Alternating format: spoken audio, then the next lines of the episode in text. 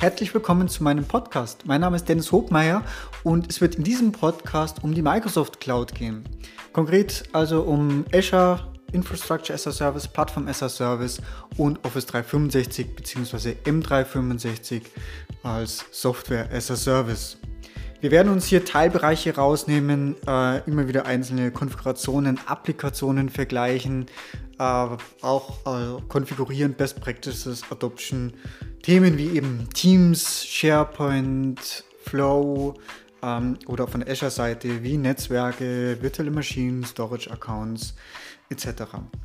Wenn dich das interessiert, am besten diesen Podcast auf, den, auf der Plattform deiner Wahl abonnieren und zu guter Letzt habe ich auch eine Facebook-Gruppe erstellt, in der wir uns natürlich austauschen können und Fragen und Anregungen gerne mitgeteilt werden können.